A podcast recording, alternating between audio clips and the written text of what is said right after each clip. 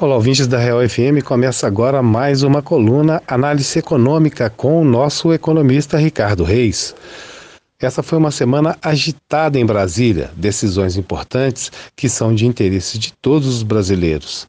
Nós vamos conversar com o Ricardo sobre esse tema. Olá, Ricardo, seja bem-vindo.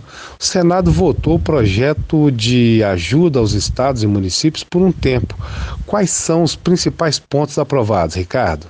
Como vai, Palazzi? Muito bom falar com você novamente. Um abraço aí para os nossos ouvintes também. Bem, como é sabido, com toda essa crise econômica, a arrecadação dos estados e municípios é, iria diminuir bruscamente, como já realmente já está diminuindo.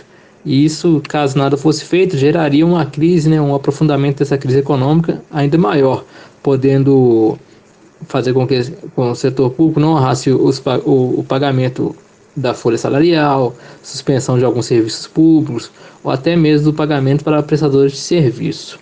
E como o governo federal, liderado nessa parte econômica pelo ministro Paulo Guedes, vem demorando a agir e dar respostas adequadas para esse momento de crise, o, a Câmara e o Senado Federal resolveram agir em conjunto e discutir um projeto durante algumas semanas para recompor para a recomposição das perdas que os estados tiveram e os municípios também.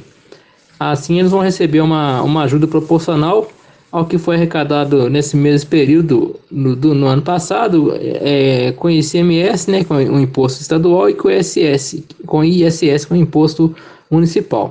Imediatamente, Palazzi, 60 bilhões de reais já serão repassados para esses estados e municípios, sendo que os estados vão ficar com 30 bilhões e os municípios com 20 e 10 bilhões de reais são para ações imediatas né, na saúde e também na assistência social.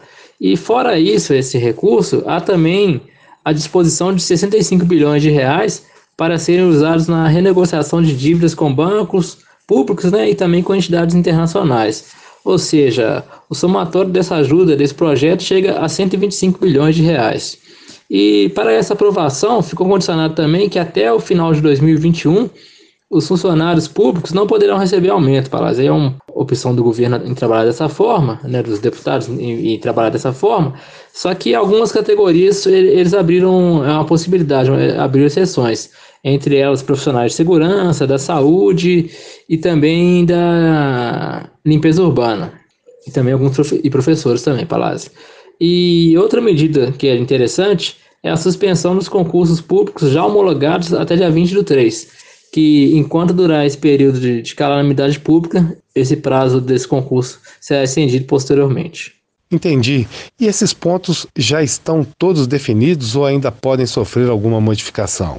Bom, Palazzi, todos esses pontos já foram aprovados, né, num projeto que, que ficou algumas semanas na Câmara, ia no Senado, voltava e agora já é uma versão final.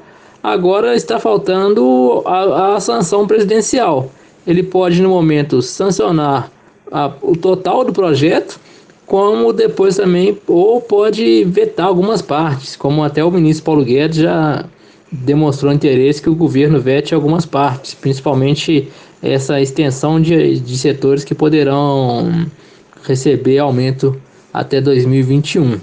Aí nós temos que aguardar agora para saber. Só que mesmo que ele vete, é possível depois que o legislativo derrube esses vetos. Ou seja, é, uma, é um assunto que vai correr nos próximos dias ainda. Certo, Ricardo. O Conselho de Política Monetária, o Copom, também se reuniu nesta semana e baixou a taxa de juros, saindo de 3,75 para 3,0. Qual a sua opinião sobre essa decisão? Palazzi, é uma decisão acertada que já era esperada por grande parte dos economistas, né, dado o momento da economia.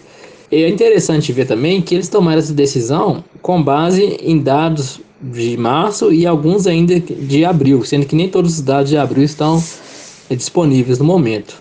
Ou seja, como a crise vai aumentar, lá na frente eles vão ter que tomar outras medidas parecidas. Só o que, o que me preocupa é que eles deixaram claro que essa medida será mais um corte de 0,75 ponto percentual nessa taxa daqui a 45 dias na próxima reunião e ao mesmo tempo eles mostram um certo ceticismo em que o, sejam necessários tomar medidas de maiores estímulos para a economia nesse momento.